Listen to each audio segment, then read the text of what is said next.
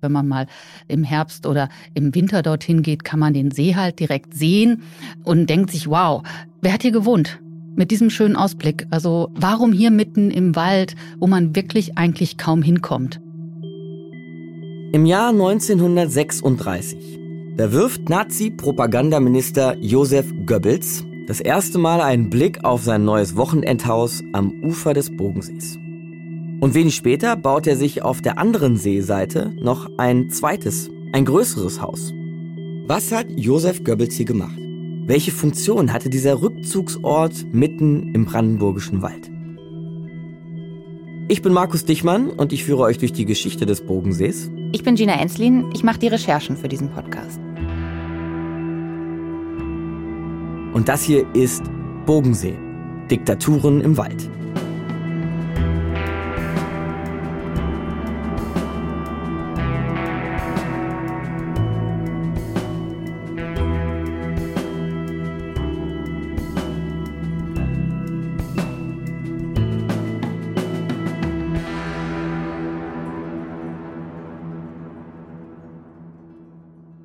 Josef Goebbels führt Tagebuch. Am 6. November 1936 schreibt er zum Beispiel, Die Arbeit liegt in Haufen vor. Ich nehme mir einen ganzen Packen auf den Arm und fahre zum Bogensee hinaus. Hier ist es so ruhig und friedlich. Hier kann man ohne Hast und Übereilung arbeiten und nachdenken. Ja, und nur etwas weiter im Text in diesem Tagebuch heißt es dann, Diese Judenpest muss ausradiert werden. Ganz und gar. und dann wieder, Es schläft sich so herrlich hier draußen im Walde. Eine ganz schräge Kombination. Diese Idylle des Bogensees, wo Josef Goebbels herrlich schlafen kann und gleichzeitig die hässlichen Gedanken in seinem Kopf. Goebbels Blockhaus ist das erste Haus, das hier gebaut wurde. Aber vielleicht erinnert ihr euch, Gina und ich waren ja schon an der Stelle, an der das Blockhaus mal stand. Und heute sieht man von diesem Gebäude dort nichts mehr. Hier kommen wir jetzt auf so eine doch recht, also mitten im Wald, direkt am See, aber doch eine recht große Lichtung einfach. Ja, und ich meine, die Lichtung ist halt genau deshalb da, weil hier ein Haus stand. Ah ja, krass. Komplett zugewuchert hier, ne? Ja, aber eigentlich ist hier auch so wenig, dass man irgendwie schon das Gefühl hat, hier muss was gewesen sein. Es ist nicht unauffällig. Ja, das ist so eine richtige Freistelle im Wald hier.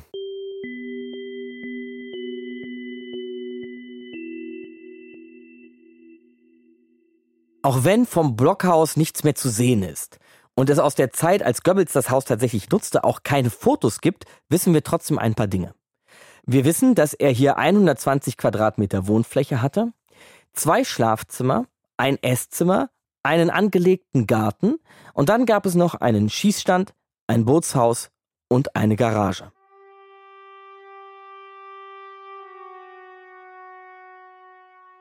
Wir haben das Jahr 1936. Die NSDAP unter Adolf Hitler ist seit drei Jahren an der Macht. Seit einem Jahr gibt es die Nürnberger Rassengesetze, die rechtliche Grundlage für die systematische Ausgrenzung und Diskriminierung der jüdischen Bevölkerung. Und in dieser Phase, in dieser Zeit, in der politische Gegnerinnen in Deutschland zum Beispiel interniert und gefoltert werden, finden in Berlin Olympische Spiele statt. Die ganze Welt versammelt sich in Deutschland auf Einladung des Naziregimes. Und die deutsche Regierung will diese Möglichkeit, diese Aufmerksamkeit natürlich nutzen, um Deutschlands Ansehen in der Welt zu verbessern und hat für den Zeitraum der Spiele mal alle Schilder verschwinden lassen, auf denen sowas steht wie Juden verboten. Danach werden die natürlich wieder aufgehängt. Jüdische Menschen werden in Deutschland vom öffentlichen Leben immer stärker ausgeschlossen. Der jüdische Intellektuelle Viktor Klemperer zum Beispiel dokumentiert das in seinem Tagebuch, dokumentiert, wie sich das Leben für Jüdinnen und Juden in dieser Zeit verändert. Er schreibt im Oktober 1936, Am Vormittag in der Bibliothek teilte man mir schonend mit, dass ich als Nicht-Arier den Lesesaal nicht mehr benutzen dürfe. es ist genau die Zeit, in der Josef Goebbels sein Blockhaus am Bogensee bezieht. Mit einer eigenen Bibliothek wohlgemerkt.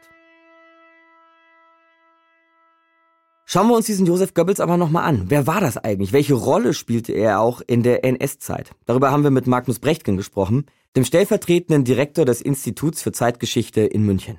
Ja, Josef Goebbels war schon seit den 1920er Jahren ein sehr überzeugter Nationalsozialist, ein Anhänger Hitlers, war eher auf dem linken Flügel in den 20er Jahren und hat sich dann ganz stark Hitler angeschlossen. Hitler hat ihn dafür, wenn man so will, belohnt. Er wurde erst Gauleiter von Berlin und dann mit der Regierungsübernahme 1933 auch äh, Minister für Volksaufklärung und Propaganda, wie das so schön hieß, also Propagandaminister Josef Goebbels.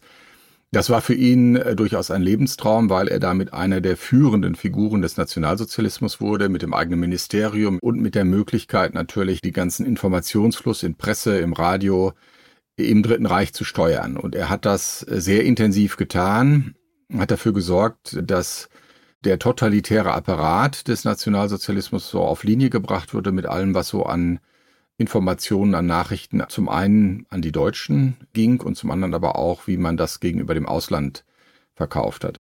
Und damit wären wir auch wieder am Bogensee. Denn genau hier sind wichtige Teile von Goebbels Propaganda entstanden. Hier fand er die Ruhe, wenn man so möchte, ja, sich hinzusetzen und seine Kriegshetze zu entwickeln und seine menschenverachtenden Reden. Ja, es wird also völlig klar, Josef Goebbels war ein sehr mächtiger Mann seiner Zeit. Und so ist er im Grunde auch an sein Wochenendhaus gekommen. Die Zeitung der Berliner NSDAP schreibt damals, die Stadt Berlin habe Goebbels das Haus geschenkt. Tatsächlich kann man wohl sagen, dass ein wichtiger NSDAP-Funktionär das Grundstück und das Blockhaus für Goebbels einfach beim Berliner Bürgermeister eingefordert hat. Die Kosten für das Haus bleiben übrigens auch bei der Stadt Berlin liegen. Was macht Goebbels aber eigentlich so in seinem Blockhaus am Bodensee? Zum Beispiel trifft er sich da mit seiner Geliebten. Eine Affäre, die aber 1938 endet, weil Hitler das anordnet. Das passe so wirklich nicht zum Ideal der arischen Familie, das Goebbels mit seiner Frau Magda und ihren sechs Kindern eigentlich vorleben und repräsentieren will. Goebbels nutzt bei jeder Gelegenheit eigentlich die Inszenierung seiner eigenen Familie zu Propagandazwecken. Um das Private und das Politische hier vielleicht auch mal kurz ins Verhältnis zu setzen, während Goebbels in Hitlers Auftrag seine Ehe wieder in die Spur bringt, ist er permanent beschäftigt mit der Hetze gegen die jüdische Bevölkerung. Eine seiner Reden gilt zum Beispiel als Auslöser der Reichspogromnacht im November 1938. In dieser Nacht wurden in ganz Deutschland Synagogen in Brand gesteckt und jüdische Geschäfte zerstört. Die Polizei hatte den Auftrag, nicht einzugreifen.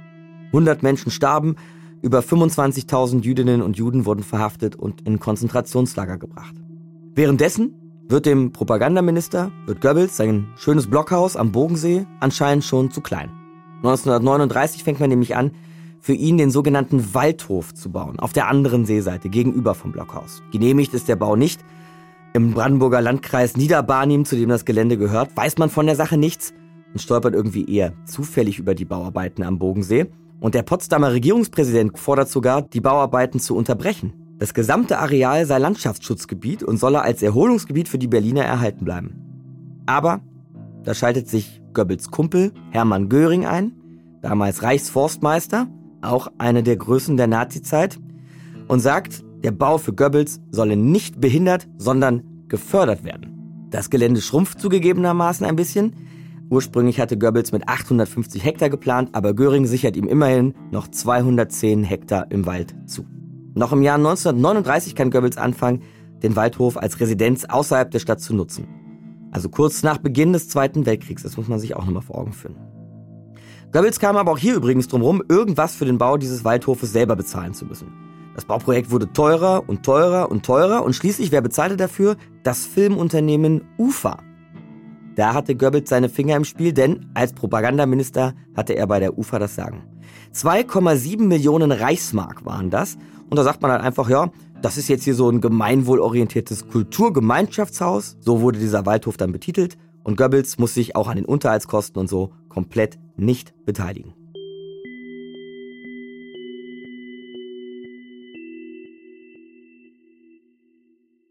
Wir wollen dieses Gelände am Bogensee und all die Gebäude, die da über die Jahrzehnte hingestellt wurden, besser verstehen und irgendwie auch einordnen. Und dafür möchte man natürlich schon gern wissen, was dieses Anwesen für Goebbels bedeutet hat. Und man kann feststellen, dass er mit seinem Waldhof wirklich kein Sonderfall war. Alle wichtigen Nazis hatten sowas, so einen repräsentativen Bau, irgendwo außerhalb, um sich zurückzuziehen, einfach weil es ging. Historiker Magnus Brechtgen nennt das Selbstbedienung. Alle führenden Nationalsozialisten haben natürlich mit der Zeit gesehen, wie viele Ressourcen der Staat zur Verfügung stellt und sie haben sich dabei immer schamloser bedient über die Jahre. Adolf Hitler hatte ein Haus am Obersalzberg und hatte auch andere Häuser zur Verfügung. Hermann Göring hat sich Karin Hall gebaut und auch bestimmte Burgen erworben etc. Joachim von Ribbentrop hat sich was im Oderbruch gekauft. Albert Speer hat äh, was im Oderbruch erworben. Also zwangsweise von jemandem, den er gezwungen hat, das zu verkaufen. Und genauso war das dann auch für Josef Goebbels. Die haben im Grunde sich so als eine große, auserwählte Truppe gesehen und haben gedacht, wir sind hier die führenden Köpfe des nationalsozialistischen Staates. Wir sind auf der Siegerseite der Geschichte. Wir sind beauftragt von der Vorsehung, wie das so schön hieß, die Welt in diesem Sinne neu zu orten. Entsprechend dürfen wir uns auch überall bedienen, damit wir das möglichst toll machen können und damit die Leute auch sehen, wie gut wir das alles können. Wenn man das so hört, ist es schon irre, finde ich, wie die Nationalsozialisten Deutschland als Selbstbedienungsbude auseinandergenommen haben, was sich die politische Elite damals alles geleistet hat, was sie sich alles unter die Nägel gerissen hat. Aber, dass man so mit Häusern und Anwesen seine Macht zeigt, das ist im Grunde Standard, historisch zumindest kann man das als Standard betrachten, sagt Magnus Brechtgen. Also es gehörte im Grunde zum Selbstverständnis von Herrschaftsrepräsentation in allen Ländern, also auch in Demokratien, dass sich, ich sag mal, reiche Leute oder Leute mit Macht solche Dinge bauen, um zu zeigen, äh, wie mächtig sie sind oder sich auch dahin zurückziehen zu können. Das hat immer so eine Twitter-Funktion. Und wie intensiv man dann diese Mischung wählt, also wie stark man das repräsentativ macht und da Leute einlädt, um Leute zu beeindrucken oder wie stark man das vor allem nutzt, um sich zurückzuziehen und seine Ruhe zu haben, das ist dann von Individuum zu Individuum verschieden. Wenn wir den Gedanken jetzt mal über das Haus von Goebbels legen, dann sieht es ja im ersten Moment vielleicht gar nicht so repräsentativ aus. Es ist jedenfalls nicht allzu beeindruckend, wenn man mal davor steht. Ein spitzer Giebel über der Eingangstür und dann ziemlich viel Dach, relativ kleine Fenster und zwei Flügel, die den Vorplatz umschließen. Eigentlich wie so ein etwas klobig geratener Landgasthof, auf dem man heute vielleicht im Urlaub mal für Kaffee und Kuchen einkehren würde oder sowas. Das heißt, nach außen hin hielt sich dieses repräsentative Element noch in Grenzen. Aber schon die Ausstattung des Goebbels-Hauses kann man als Machtgeste lesen. Das Haus, das sich Goebbels da hat bauen lassen, erinnert in seiner Einrichtung nämlich auch an den Wohnsitz von Hitler, den Berghof am Obersalzberg. Und ein ganz wichtiges Detail, das wirklich immer wieder erwähnt wird und das nach Hitler auch Goebbels bei sich hat einbauen lassen, das sind diese bodentief versenkbaren Fenster. Und Hitler war natürlich auch nicht der Erste, der solche Fenster hatte. Tatsächlich ist das erste berühmte Beispiel die Villa Tugendhat im tschechischen Brünn. Die hat der berühmte Bauhausarchitekt Mies van der Rohe Ende der 20er Jahre des 20. Jahrhunderts gebaut. Und darin lebte bis zu ihrer Flucht vor den Nazis eine jüdische Familie.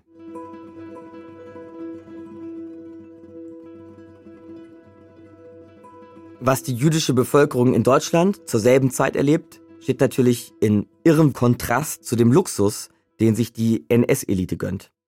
Goebbels hatte in seinem Waldhof nochmal weitaus mehr Platz als im Blockhaus. Insgesamt 30 Räume, darunter mehrere Schlafzimmer mit angrenzenden Badezimmern, ein Salon und eben diese Halle mit den versenkbaren Fenstern direkt zum See heraus. Nebenan im Dienstgebäude waren nochmal 40 Räume. Und zusätzlich hat sich Goebbels im Waldhof einen eigenen Kinoraum einrichten lassen. Der war über 100 Quadratmeter groß und sah übrigens gar nicht wirklich aus wie ein Kino, eher wie so eine Lobby von einem Hotel mit mehreren Sitzgruppen und dann hatte der Raum eben eine große Leinwand. Hier redigiert Goebbels die Kino-Wochenschau. Das bedeutet im Krieg vor allem, dass er dafür sorgt, dass die Position der deutschen Truppen beschönigt wird und der Kriegsverlauf aus deutscher Sicht positiv dargestellt wird. Man muss sich das vielleicht eben auch nochmal klar machen, dass es damals noch lange kein Fernsehen gab und so, ne? Und deshalb das Kino eine Schlüsselrolle in der Propaganda hatte. Für uns heute eine total merkwürdige Vorstellung, dass sich da ein Minister hinsetzt und zum Beispiel die Tagesschau prüft, bevor sie ausgestrahlt wird. Wobei die Wochenschau damals noch was anderes ist als heute die Tagesschau, viel präsenter. Sie muss vor allen Kinofilmen in ganz Deutschland gezeigt werden. Aber es gibt noch viel, viel mehr Propagandamaßnahmen, mit denen Josef Goebbels sich die Macht über die Information sichert, sich die Informationshoheit im Land sichern will. Und das erklärt nochmal Historiker Magnus Brechtgen. Zum einen hat er natürlich sein Ministerium dafür eingerichtet, um genau diese Art von Kontrolle auszuüben. Und es gab dann beispielsweise die sogenannten Presseanweisungen. Das heißt, es gab im Grunde täglich einen Bericht an die Redaktionen oder Anweisungen an die Redaktionen, worüber berichtet wurde, in welchem Ton berichtet wurde, was die Themen waren, die man in den Vordergrund stellen sollte und so weiter. Ja, in solchen Presseanweisungen stand dann zum Beispiel, dass der Begriff tapfer nur für deutsche Soldaten benutzt werden dürfe. Oder auch, wie die Presse über die Reichspogromnacht zu berichten hatte. Auch sowas stand in diesen Presseanweisungen drin. Also Goebbels kontrolliert eigentlich die gesamte Medienlandschaft und nutzt sie für seine Zwecke. Nutzt sie im Sinne der nationalsozialistischen Ideologie. Am Bogensee soll er auch immer ein Radio auf Rollen in seiner Nähe stehen gehabt haben, um ständig das Programm zu hören und zu überwachen.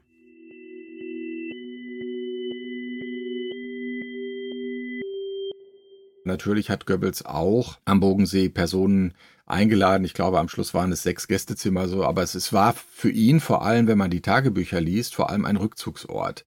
Wenn Goebbels sein Haus dann aber doch mal repräsentativ nutzt, dann sind seine Gäste am Bogensee Politiker, Journalisten und Mitarbeiter aus seinem Ministerium, aber eben auch immer wieder Leute aus dem Showgeschäft, SchauspielerInnen. Zum Beispiel Heinz Rühmann, ja, den kennt man vielleicht heute am ehesten noch. Und Goebbels setzt sich dort auch mit Vertretern der Filmproduktionsfirma UFA zusammen. Natürlich war die UFA wie alle anderen Dinge Teil des Goebbels Imperiums und äh, das, was die UFA tat, war am Ende davon abhängig, was Goebbels ihr anwies. Das heißt, diejenigen, die bei der UFA das Sagen hatten, wussten natürlich, dass wenn der Propagandaminister bestimmte Wünsche äußert, dass denen Folge zu leisten ist. Er hat natürlich auch Karrieren gefördert und Karrieren beendet und es gibt ja nur eine ganze Reihe von sogenannten schlüpfrigen Anekdoten auch über die Art und Weise, äh, wie er sich gerade gegenüber weiblichen Schauspielerinnen äh, dann verhalten hat und das war natürlich allgemein bekannt. Ein Mann mit absoluter Macht lädt zu sich ins Wochenendhaus ein. Ich finde, wenn man sich das nochmal so ausmalt, denkt man plötzlich nicht mehr an irgendwelche ja, glamourösen Empfänge mit Sekt und Shampoos, was weiß ich, sondern dann wirken diese Treffen plötzlich sehr unentspannt. Wie kann man sich das vorstellen? Ich meine, das ist wie überall in der Politik, das ist ein Mittel zum Zweck. Man trifft sich ja nicht, weil man jetzt Langeweile hat und nachmittags noch einen Kaffee trinken möchte, sondern das sind politisierte Geschäftsveranstaltungen, nur dass die hier eben unter dem Signum einer totalitären Macht stehen und dass diejenigen, mit denen man da zusammentrifft, als Schauspielerin, als Schauspieler, als Produzent, als Regisseur, äh, nicht auf dem freien Markt sozusagen im Wettbewerb stehen mit, ich sage mal, Filmförderung und demokratischen Repräsentanten, sondern wo man weiß, da ist eine Diktatur und an der Spitze stehen äh, ganz wenige Leute, die sowohl über den Etat wie über auch alle anderen Möglichkeiten, ob man überhaupt arbeiten darf, entscheiden. Und dementsprechend ist dann natürlich auch die Atmosphäre.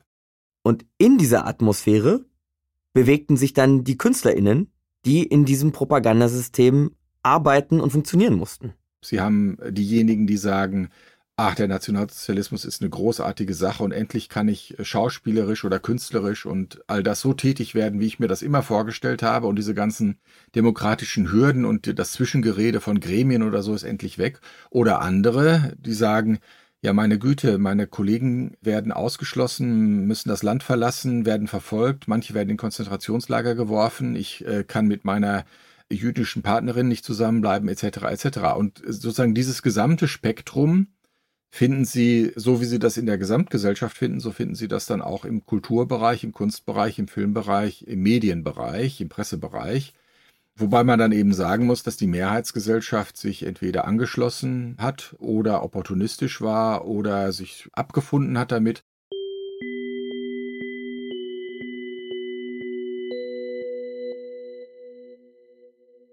Wenn es darum geht, die Bedeutung der Häuser am Bogensee einzuordnen, haben wir uns ja bis jetzt immer wieder auf Goebbels Tagebücher bezogen. Und das liegt ganz einfach daran, dass Goebbels wirklich täglich Aufzeichnungen gemacht hat und in denen immer wieder der Bogensee auftaucht. In den Tagebüchern habe ich 224 Treffer gefunden zum Bogensee. Aber es ist immer klischeehaft. Also die Worte wiederholen sich, die Beschreibungen wiederholen sich, die Eindrücke wiederholen sich. Es geht um Ruhe, es geht um Arbeiten können, es geht um die Naturbeobachtung. Es geht um die Eindrücke mit der Familie, das Sitzen am Kamin und sonstige Dinge, aber es ist, wenn man das so hintereinander wegliest, total kitschig eigentlich. Hier ein Ausschnitt aus seinem Tagebuch 1941. Ein kleiner Spaziergang durch Wald und Wiese. Die Birken grünen. Wie warm die Sonne scheint. Ich habe große Sehnsucht nach Frieden, Ruhe, Entspannung und etwas Glück. Aber daran wollen wir erst denken, wenn der Krieg zu Ende ist. Das ist natürlich ekelhaft kitschig. Es ist aber auch ekelhaft zynisch, wenn man sich vorstellt, dass der Auffetzer Josef Goebbels sich mitten im Krieg Frieden und Ruhe wünscht. Aber wenn man aus Goebbels Tagebüchern zitiert, so wie wir es jetzt gemacht haben, und wenn wir vorher über Propaganda gesprochen haben, dann muss man sich eben auch mal anschauen, was diese Tagebücher eigentlich sein sollten. Also Literatur von Qualität schon mal definitiv nicht. Magnus Brechtgen meint, die sind natürlich vollständig ein Teil der Inszenierung. Die Tagebücher sind konstruiert auf ein späteres Lesepublikum. Und nach dem erhofften Endsieg sollten sie sozusagen zeigen, was sie alles für tolle Hechte waren und wie stark sie das schon immer vorausgesehen hatten und dass der Nationalsozialismus auf der Siegerseite der Geschichte stand. Und er hat dann auch die Rechte daran schon äh, im Vorhinein verkauft. Das war auch so eine Art Selbstbedienung. Also für den ER Verlag hier in München hat dann der Verleger ihm sechsstellige Summen an Vorschüssen bezahlt, zu Lebzeiten schon, obwohl natürlich er noch nichts abgeliefert hat.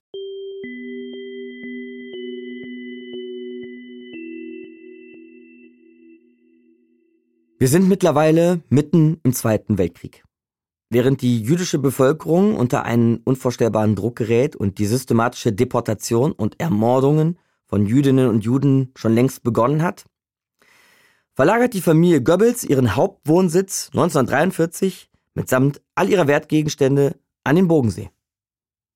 So kann man sich vermeintlich vor Bombenangriffen schützen, die ja immer häufiger auf Berlin geflogen werden. Während Goebbels also in der Idylle am Bodensee für den Ernstfall auch noch einen persönlichen Bunker hat, wachsen deutsche Jugendliche in den Städten geprägt vom Kriegsalltag auf. Und eine solche deutsche Jugendliche war Brunhilde Hanke. Unser Keller zitterte, weil in der Nähe eine Bombe niedergegangen war und der Druck eben das Haus zum Zittern brachte. 1930 in Erfurt geboren, ist sie also während des Krieges Teenager und geht auch noch zur Schule. Aber so richtig lernen im Krieg ist ja nahezu unmöglich, denn durch den Fliegeralarm fällt ständig Unterricht aus. Das war ja so, wenn bis um zwölf der Alarm zu Ende war, dann ging die Schule früh um acht wieder los. Aber manchmal war dann schon vormittags wieder neuer Fliegeralarm, wo Schluss war. War der Fliegeralarm sowieso erst nach Mitternacht beendet, dann fing die Schule erst um 10 an, dann war man vielleicht ein, zwei Stunden in der Schule, dann kam der Tagesalarm. Und dann musste man wieder den Unterricht sausen lassen. Brunhilde Hanke erzählt, dass ihr Vater Hitler nicht unterstützt hätte. Und darum hätte sie in der Schule auch nie die richtige Uniform beim Fahnenappell getragen. So ging die Schule immer am Wochenanfang los. Und dann wurde darüber geredet, wie toll eben Hitler ist und äh, wie die Deutschen immer siegen. Und als die Deutschen dann nicht mehr siegten, wurde das alles ein bisschen verkleidet und umso stärker darauf gepocht, was die anderen für Untermenschen sind und wie furchtbar das wäre, wenn sie uns besiegen würden. Also diese ganze Ideologie der Nazi-Herrschaft die Plakate, das Reden und so weiter, das hatten ja viele verinnerlicht, bewusst oder unbewusst.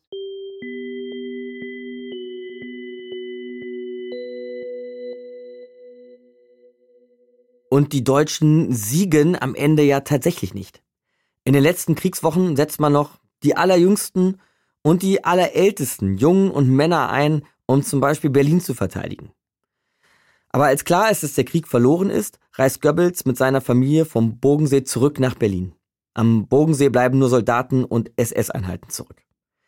Ein Relikt aus dieser Zeit hat Joachim Kessler gefunden, der das Gelände am Bodensee jetzt schon seit 52 Jahren kennt. Es könnte zumindest sein, dass er ein solches Relikt gefunden hat. Gina hat ihn für uns besucht, um sich die Teile von Goebbels Anwesen anzuschauen, die heute noch genutzt werden. Was sind so deine Lieblingsstücke in deinem Archiv? Ein Bajonett aus dem Sumpf. Hast du selber gefunden? Zum Beispiel. Ich bin mit Metalldetektor hier rum. Was glaubst du, von wann das ist? Das ist, ich sag mal, zwischen 38 und 45 hier im Sumpf gelandet. Und wenn ich das, was ich dazu gefunden habe, richtig deuten kann, war das ein halb verrotteter Gewehrgriff eines deutschen Soldaten. Und das hast du bei dir in der, in der Wohnung irgendwo? Ja. Joachim Kessler hat schon am Parkplatz auf mich gewartet, als ich angekommen bin. Und auf seinem T-Shirt steht, ich habe so schlechte Laune, davon könnten zehn Teenager ein Jahr lang pubertieren. Oder sowas in der Art. Er wirkt aber gar nicht so. Und er hat schon Kaffee für uns aufgesetzt. Joachim Kessler ist eine Art selbsterklärter Bogensee-Archivar. Hauptberuflich macht er aber was anderes. Er organisiert Kinderfreizeiten hier in der Waldschule Bogensee. Wir haben eine Übernachtung für Kinder. Die können dann ein, zwei, drei Nächte übernachten. Und mit denen gehen wir raus und versuchen den Kindern wieder die Natur nahezubringen. Mit Spiel und Spaß. Wir sitzen an einem großen Tisch im Büro der Waldschule, das sich in einem der Nebengebäude des Waldhofs befindet. Hier herrscht, würde ich sagen, liebenswertes Chaos. An den Wänden Bilder und selbstgebasteltes von Gruppen, die hier mal waren, denke ich. Joachim Kessler erklärt mir, wo wir uns historisch betrachtet gerade befinden. Es gehörte zum Gewissanwesen. Wenn du hier mal rausguckst, links, das war das Gästehaus. Und da, wo wir uns jetzt gerade befinden im Büro, das war eine Unterfahrt, da konnte er durchfahren und dann in sein Büro gehen. Und der Trakt, der heute für die Kinder zum Schlafen ist, war früher die Unterkunft seiner SS-Mannschaft beziehungsweise seiner Sekretäre. Und ich gehe jetzt mal davon aus, dass ihr mit den Kindern darüber nicht so sprecht, die dann hier sind. Nein. Es gibt natürlich Gruppen, die schon größer sind, sagen wir mal so 15, 16, 17 Jahre alt, die auch das Geschichtswissen haben. Mit denen äh, machen wir Führung und ich erzähle auch viel davon, da äh, ein Hobby von mir ist, die Geschichte vom Bogensee aufzuarbeiten, aber es ist relativ selten. Um das nochmal ein bisschen auseinander zu sortieren. Der Waldhof mit den Zimmern für Goebbels und seine Familie und mit dem Kinosaal, der steht heute leer. Gerade sind wir sozusagen ein Haus weiter, im ehemaligen Dienstgebäude. Als wir vom Büro aus ein Stück den Flur runterlaufen, kriege ich fast einen Schreck. Der nächste große Raum steht voller Baumstämme und Wurzeln, auf denen bestimmt an die 30 ausgestopfte Tiere sitzen. Sie alle schauen mich an. Das war mal äh, der Konferenzraum von Herrn Goebbels. Und das hier Links war mal sein Büro. Heute ist es unser Diorama. Diorama kommt aus dem Griechischen und bedeutet so viel wie sehen und anschauen. Wir haben hier ganz viele Tierpräparate drin und hier gehen wir immer rein mit den Kindern vor der Nachtwanderung, um denen zu erklären, was wir eventuell im Wald sehen und hören könnten. Und dann hat man hier so ausgestopfte Igel, Waschbären, Rehkitz, Felle. Ah, und da oben ist noch ein Uhu. Das ist eine Schleiereule. Feldhase, Frischling, Waschbären, Malerhunde, Dachse. Also hier im ehemaligen Konferenzraum sieht es überhaupt nicht mehr so aus wie zu Goebbels Zeiten. Und ich kann mir vorstellen, dass es für Kinder hier richtig spannend ist. Irgendwie könnte man sagen, dass die Natur jetzt sogar in Goebbels ehemaligem Anwesen die Kontrolle übernommen hat. Aber trotzdem kommt mir das komisch vor, dass die Auseinandersetzung mit NS-Geschichte hier irgendwie keinen richtigen Platz hat. Später, bei unserem Spaziergang über das Gelände, frage ich deshalb bei Joachim Kessler nochmal nach. Aber würdest du denn denken, das wäre gut, dass man da zum Beispiel jetzt ein bisschen mehr, ich weiß nicht, da so eine Infotafel an dieses Goebbels-Haus mal ran machen würde? Nein. Warum nicht? Der Mann ist tot. Die NS-Zeit ist vorbei. Es ist nur noch Stahl und Beton. Alles andere ist egal.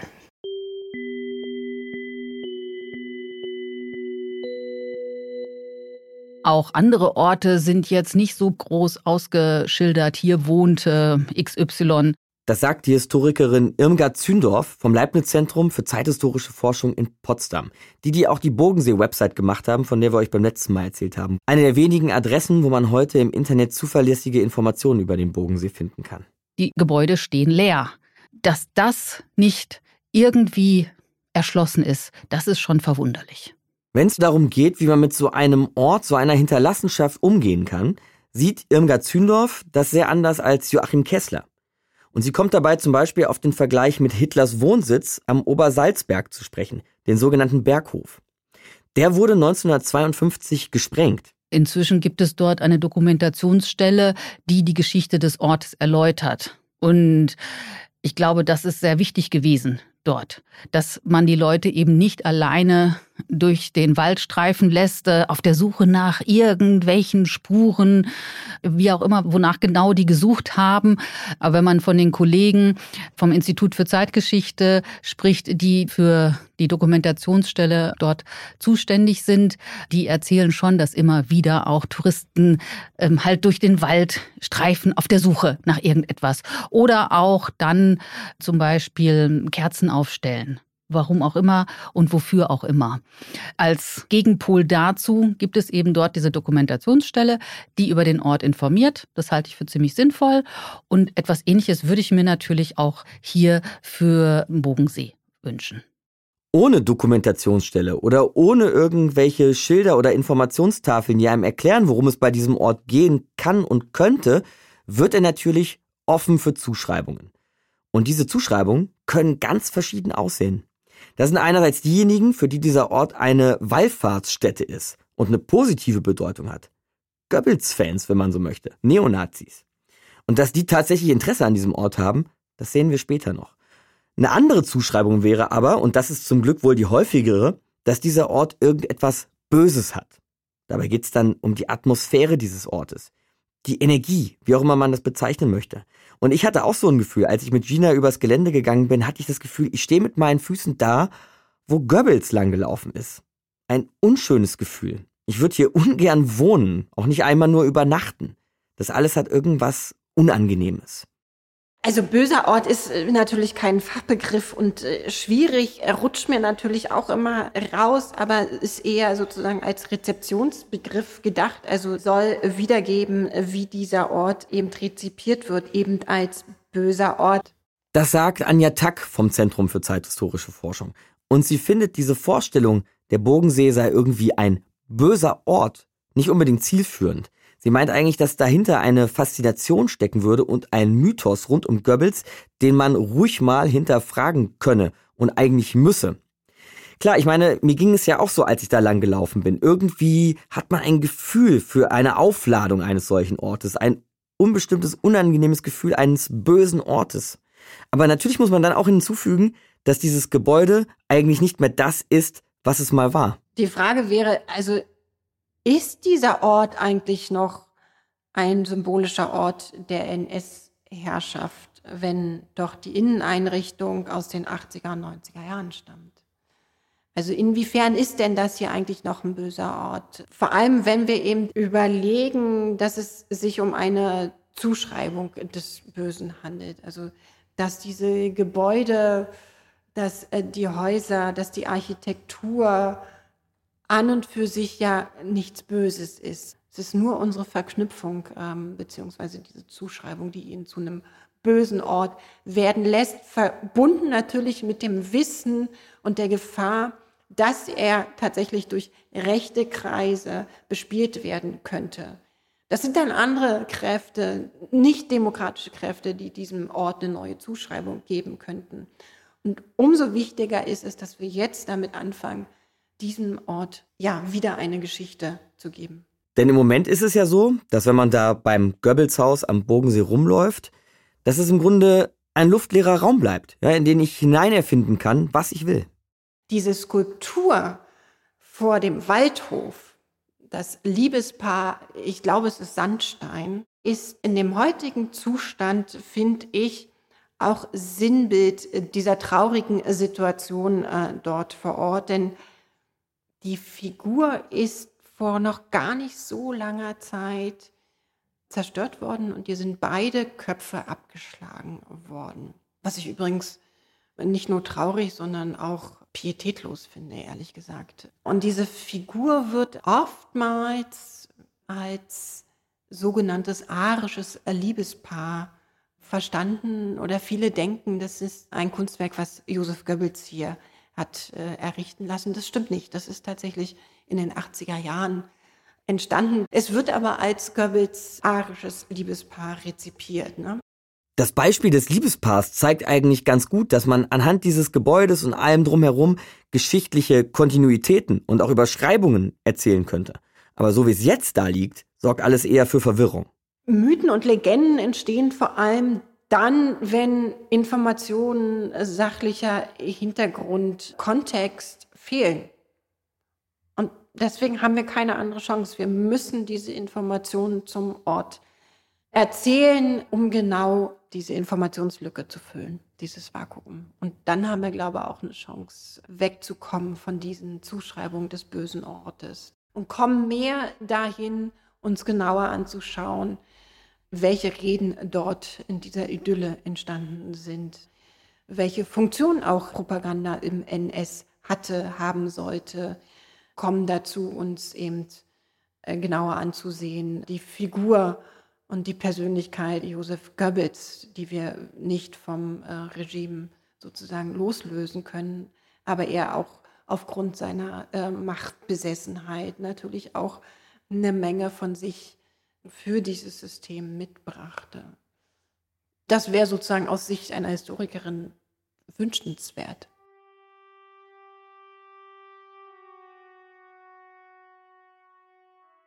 Aber kehren wir nochmal zurück in die Zeit, als in diesem Haus noch Goebbels echte Möbel stehen. Also ans Ende des Zweiten Weltkriegs. Es tobt die Schlacht um Berlin, die nochmal Hunderttausende Leben von Soldaten und Zivilistinnen fordert. Und am Ende des Zweiten Weltkriegs ist Deutschland verantwortlich für den Genozid an mehr als sechs Millionen Jüdinnen und Juden.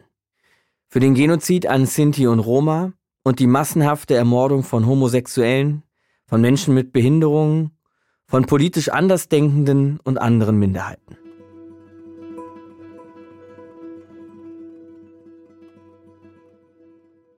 Am Bodensee ist schon ein paar Tage bevor Berlin kapituliert hat, die Rote Armee aufgetaucht. Die Soldaten der Sowjetunion kämpfen gegen die Deutschen, die noch hier sind, und übernehmen dann auch Goebbels Häuser am Bodensee. Sie bleiben knapp zehn Monate und das Haus wird unter anderem auch als ein Lazarett benutzt. Die Rote Armee schreibt an den Giebel des Hauses auf Russisch in kyrillischen Buchstaben Ehre dem großen Stalin. Auf Fotos aus den Jahren kann man das auch tatsächlich noch sehen, kann man die Überreste von diesem Schriftzug zumindest noch sehen. Als die Rote Armee weg ist und dann eine erste Bestandsaufnahme von deutscher Seite gemacht wird, Anfang März 1946 ist das dann, da wird das Haus geplündert vorgefunden.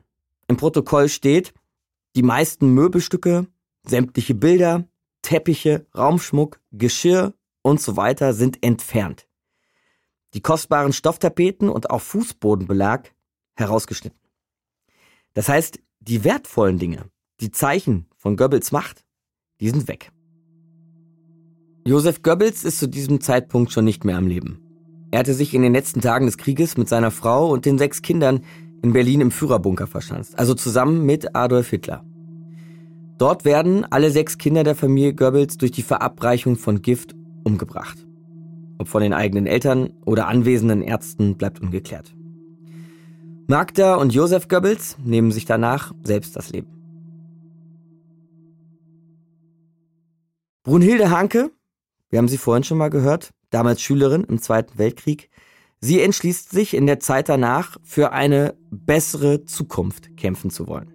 Ich war sehr aktiv im Jugendverband nach dem Krieg und merkte in meiner Arbeit, dass mir viel Wissen fehlte, um in der Diskussion mit äh, Jugendlichen auch Argumente zu haben, warum es jetzt wichtig ist, dass wir eine neue Gesellschaft aufbauen und dass es ein Land sein muss, in dem nie wieder Krieg ist und dass die Jugend äh, eine große Zukunft haben sollte, dass sie sich dafür aber engagieren muss. Dieses Ziel, nie wieder Krieg, das führt Brunhilde Hanke dann merkwürdigerweise ein paar Jahre später genau hierhin, in den Waldhof am Bogensee.